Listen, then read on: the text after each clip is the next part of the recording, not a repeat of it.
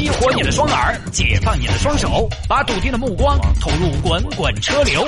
微言大义，换种方式，用听觉纵横网络江湖。给我一个槽点，我可以吐槽整个地球仪。以下内容仅代表主持人个人观点，与本台立场无关。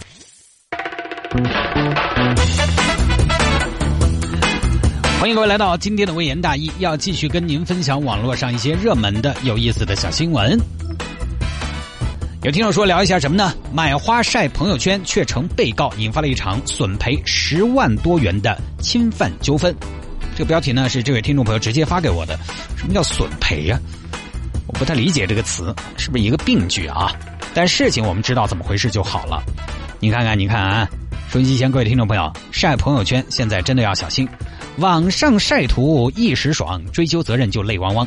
来看吧，这个视频发在呃，不晓得在哪儿。哼，因为应该是发生在中国，发生在《法制日报》。哎，《法制日报》的呢？哎，我这儿回忆一下，《法制日报》到底是正规的报刊还是歪的报纸？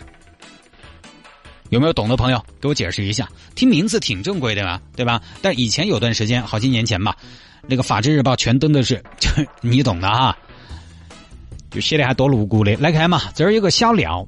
二零一五年五月的时候，哎，也是几年前的事情了。小廖当时呢有个亲戚过生日，过生日呢当然是要表示一下的。小廖就觉得送花呢是个相对不错的主意，于是呢就打算去订束花给这个亲人。恰好呢，小廖有一个同学叫小汪，汪玉华，王玉华，小汪专门就是做花艺的。小廖想呢，哎。刚好自己有这个需求，另外呢，咱们也能做个顺水人情，假装照顾一下朋友的生意，说不定老同学这边啊，对不对？还给你加量不加价呢。你买了一百朵玫瑰，他给你升级，嗯，升级成两百朵菊花，这这不是赚了吗？所以就找到了小王。喂，王王，哎，喵喵，你好，这是一猫一狗的对话啊。篱笆女人和你，王王，我想在你那儿拿把花，可以啊，什么场合？嗯，哎，就家常场合，就家庭场合，我们一个亲戚过生，哦，过生啊，啊，就是这样，我就不晓得过生送啥子花比较好。那这个要看你们关系，关系好呢，可以送生日花；关系不好呢，一般咱们这儿统一送菊花。哎呀，反正说起来，反正咋说呢，就是哎呀，出于礼貌必须要送嘛，反正一般嘛，平时来往的也不算很多。那这样，你折个中，送菊花。但是我们不送那些菊花，什么波斯菊啊，什么不要，我们送夏桑菊。哎，似菊非菊，他说是菊，你就说这个是药，祝你身体健康。你看你也有台阶下，于情于理都说得通。啊，好嘛，可以吗？可以，可以，可以。啊，没有开玩笑啊，反正怎么会送夏桑菊？哎，夏桑菊到底什么样子？我反正只见过晒干了的夏桑菊，入药的夏桑菊，新鲜的也不晓得，没见过。反正就买了一把花，好多钱呢？哎呀，你本来这个我们外边都是对外卖的两百的，但是咱俩老同学了，对吧？就不赚你钱了，收你三百吧。嗯，好，双方最后呢是以三百块钱成交了。之后呢，小王就把花给了小廖。小廖拿到花之后呢，哎，这个东西现在这个社会你也晓得，女娃娃她喜欢晒一下她自己花花草草啊，这个东西鲜花配美女，觉得买都买了，送之前不得拍个照啊，对不对？本来三百块钱的，你说买了这个拍个照，哎，那就值三百五了，那算赚了。拍了照发了朋友圈，配上文字啊，火红的菊，火红的你，送给我的小表弟。发了照片，结果这一下不得了了。之前卖花给小廖的小旺看到了，就跑出来，你怎么会在朋友圈发花的照片呢？哎，亲爱的，我咋不能发呢？有啥子问题嗦？当然有问题了，你这样一发，别人剽窃怎么办？别逗了，汪汪！就你这个造型，谁剽窃啊？我不管你认不认可我的审美，但是这束花凝聚了我的心血，凝聚了我的智慧，凝聚了我的审美。哎呦，汪汪，你认真的嗦？嘿，你这个人好怪哦！我买的花，我给了钱的，我还不能拍个照发个朋友圈嗦？我买碗面是不是也凝聚了厨师的智慧？那是不是也不能晒嘛？我跟你说，你不懂。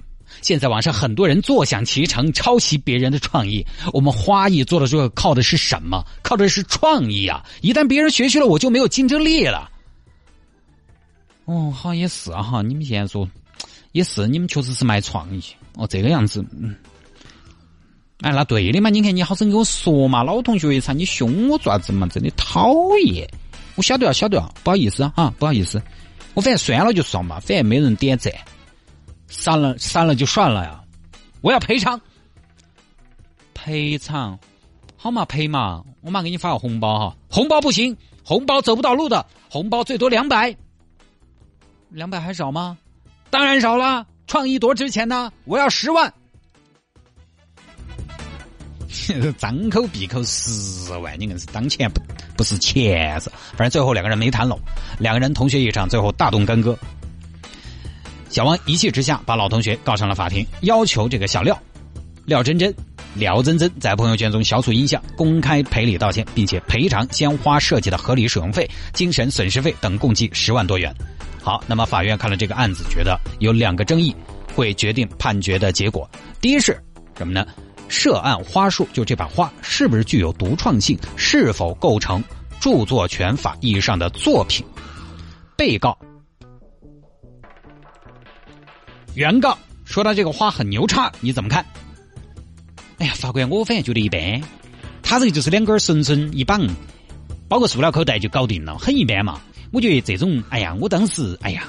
反正我觉得还是该在三圣乡去买的。反正三圣乡那边，说实话，早上去早点儿，五块钱十把，多新鲜的，十块钱五把。那你觉得一般当初为什么要买呢？哎呀，当时我也是看到他做都做起了嘛。我想要是老同学，也不好不买，我就只有买了噻。好吧，被告陈述完毕。那原告，你说一说，你这个花有好不得了？法官大人，我这个花啊，看起来普通，里面就蕴含着非常独创的设计。接到这个单子之后呢，我结合客户上大学时候神经兮兮的这样一种特点，专门为他打造了一款符合他形象和气质的花束。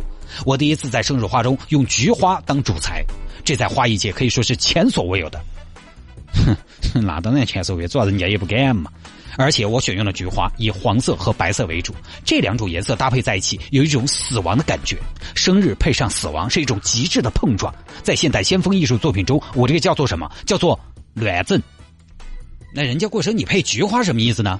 法官有没有听过一句话：向死而生？这束花就叫向死而生，这个作品就叫这个名字。但凡有点文化的人，应该都看得懂的。唉。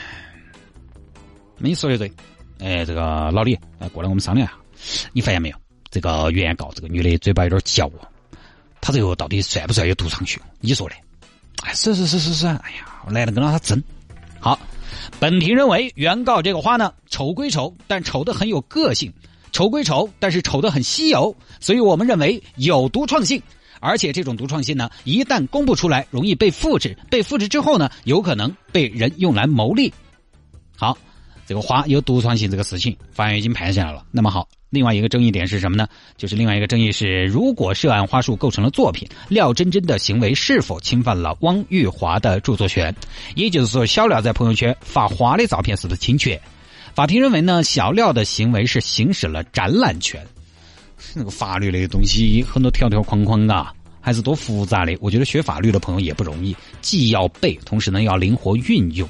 找到有利于自己这边的一些证据，合理的运用法律法规来为自己辩护啊，挺难的。什么叫展览权？展览权即公开陈列美术作品、摄影作品的原件或者复制件的权利。展览权应该归谁呢？我查了一下，美术品原件的展览权由原件所有人享有。那么法院认为小廖这个花呢有独创性，算美术作品。同时，这个花的原件是小汪做的，但是原件也就是这个花现在是小廖花钱买了。那么原件在哪儿，谁就享有展览权。于是呢，小廖他有展览权，并且小廖在朋友圈展览，并没有借此牟利，没有侵犯汪汪的著作权。于是呢，驳回了小汪的诉讼请求。大概呢，这个事情就这么回事啊。其实为了跟大家讲清楚这个事情呢，我真的还是查了点网站。我特别想搞清楚展览权和著作权的问题，但是看来看去呢，很多东西，呃，似是而非。所以为什么还是要有法官这些角色呢？我觉得就是因为法律有时候自己他可能也没有说的那么的明确，很多事情可能还是要具体情况具体分析啊。当然话说回来啊，关于花这个东西呢，因为前两天七夕嘛，大家可能买的人也不少。买花的朋友，你现在如果最近几年有买过花，你就晓得这个花啊，其实国家都倒差不差，不外乎呢就是国产花、进口花，啊，云南玫瑰、厄瓜多尔玫瑰的区别。这些东西呢，你哎，你国家都拿得到，对不对？那么最后拼的是什么？拼的还是设计。卖花是卖设计，不是卖花本身。早些年你看我们买花都是什么呢？都是一把，那个花呢就是一根笋笋，一根塑料口袋。然后后来慢慢慢慢。有些花开始用盒子装了，有些用箱子了。我以前收到过一个听众送的花，是用一个很漂亮的铁桶子，啊，一个通通装到嘞。整体的颜色搭配、花束的高低层次、主材和辅材用什么包装，这些都是特别讲究的。我前两天啊，七夕嘛，我刚好在网上查一些东西，我就查到一个著名品牌的官网，就卖花的，十二朵的玫瑰礼盒，叫什么？我把天空送给你。要九百九十九块，我把天空送给你，你还不如把现金送给我，我不要你的天空，真是去你的天空吧，自己玩去吧。然后呢，九十九朵的玫瑰加个篮子要五千九百九十九，你算算这个好投价。我们好多年前我记得四百块钱买九十九朵嘛，蓝色那种就蓝色妖姬什么的，就拿玫瑰花染的，说不定还是月季花染的，也是五百元左右。其实它就是买个牌子，买个设计，买个盒子。现在特别流行用盒子装花，在以往是没有的，或者说很少。那么你想，第一个用盒子装花的人，他刚用盒子装花大卖，然后因为这个简单好复制，同行很快就可以照搬过去了。而又因为是照搬的，所以人家成本可能还更低，还更撇脱。甚至有一些规模大的，他知道你的路数了，他可能投入财力、人力，火速的就把你赶超了。你比如说互联网行业，互联网的大鳄，你现在互联网企业，你有个啥子点子哈？一旦遭他们晓得了，自己又没保护好的话，他依托他的平台随便搞个什么，来的比你快得多。那作为第一个动脑壳的那个花艺设计师来说，他就觉得，老子好不容易想了个东西，没赚几个就没得了，是还是想不通？因为我之前呢，在一个电台听过一个花艺师的采访，他也说到过，他每次想什么主意出来，确实摇不到好久就有人抄起走了。操了吧，这种还搞不到，就简直没法聊。于是呢，他没办法，作为一个有抱负的花艺师，他只能怎么样呢？他只能一直跑在前边所以啊，小汪的敏感，我觉得也可以理解啊。就本来花你这儿买得到，我在哪儿买不到，对不对？就是买你个创意和设计，但是恰恰呢，在中国，创意这个东西呢，又不是很值钱。大家觉得这个东西你值几个钱吗？你跟我说花是进口的，那我愿意多给你付款。你跟我说这个包装纸是用的。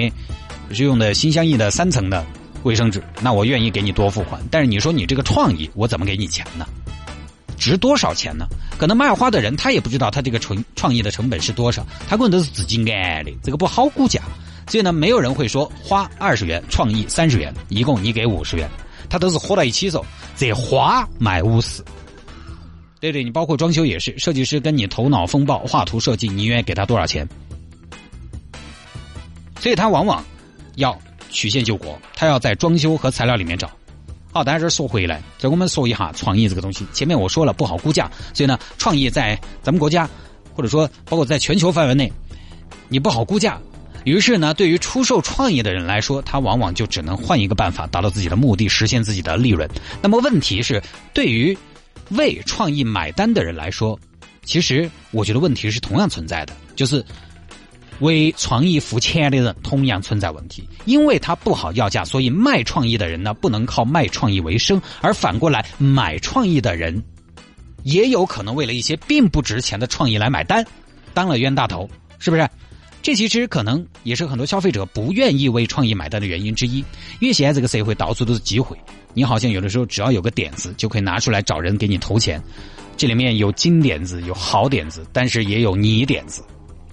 也是泥沙俱下，他很多东西就是新瓶装老酒，然后拿着创意到处找人。这种呢，其实现在社会也很多，很多年轻人啊，怀抱一点啥子想法、小点子、抱负，就到处找投资。你比如说小汪，你这个花你是有独创性，但是你来不来就赔十万，值不值十万呢？你硬是硬是情怀无价说，不能不当回事，但是太当回事，好像。也不太合理，大家这个扯远了。说回来，大家现在呢，在网上用照片啊，还是要注意看一下。尤其有的时候呢，因为我经常有的时候自己编编公众号啊，编公众号呢，在网上搜出来的图，这个你还是要看一看。现在搜图软件它会标注版权，右下角会有一个版权两个字，版权图片就不能乱用。至于买的东西能不能晒，我觉得除非是事先大家有约定，你不准说，并且这个约定呢是有法律效力的，不然的话放心晒，应该是没有什么太大问题。而这个案例判下来呢，其实我觉得也给了大家一剂强心针啊，随便晒你的这个不存在。只要不是一些需要保密的东西，哪怕是口头约定，我觉得你也不用去履约啊，想发就发。好。那下了节目找我有什么事情呢？魏延大爷有什么小新闻的素材可以向我推荐，也欢迎您在微信上面直接来搜索谢探德斯的微信号，拼音的谢探，然后是数字的零八幺七，拼音的谢探，然后是数字的零八幺七，加为好友来跟我留言就可以了。有时候下班不是那么的凑巧，听不到魏延大爷的直播要怎么办呢？各位可以在第二天早上锁定到一零二点六七点到八点的城市早上好的节目会进行重播，重播内容就是头一天的节目，周末两天是没有的。如果重播各位你也听不到怎么办呢那真是太不巧了，收听我们的节目的平台是很多的啊。如果你真的想听，手机下一个软件喜马拉雅，上面直接来搜索“微言大义”就可以听了。我呢也会在上面持续的更新节目内容，现在一般就是一周更新一次啊。下了节目，各位找我有什么事情，或者说呢微言大义有什么小新闻的素材，可以向我推荐。又或者说你喜欢我们台的其他的主持人，以前呢苦于他们在节目当中没有介绍自己的互动的方式，那现在好办了，欢迎你在微信上面直接来搜索城市之音的微信订阅号，是城市之音 FM 一零二六，城市之音 FM 一零二六，或者呢你直接在添加公众号里面搜索城市之音，搜出来的结果的第一个绿色头像的城市之音 FM 一零二六这个号呢，关注进去之后，在页面的左下角有一个 DJ 在这里，点击就。进入到了 DJ 专区，里面就罗列出了城市之音所有的 DJ，喜欢哪个点哪个，直接进去就可以留言了。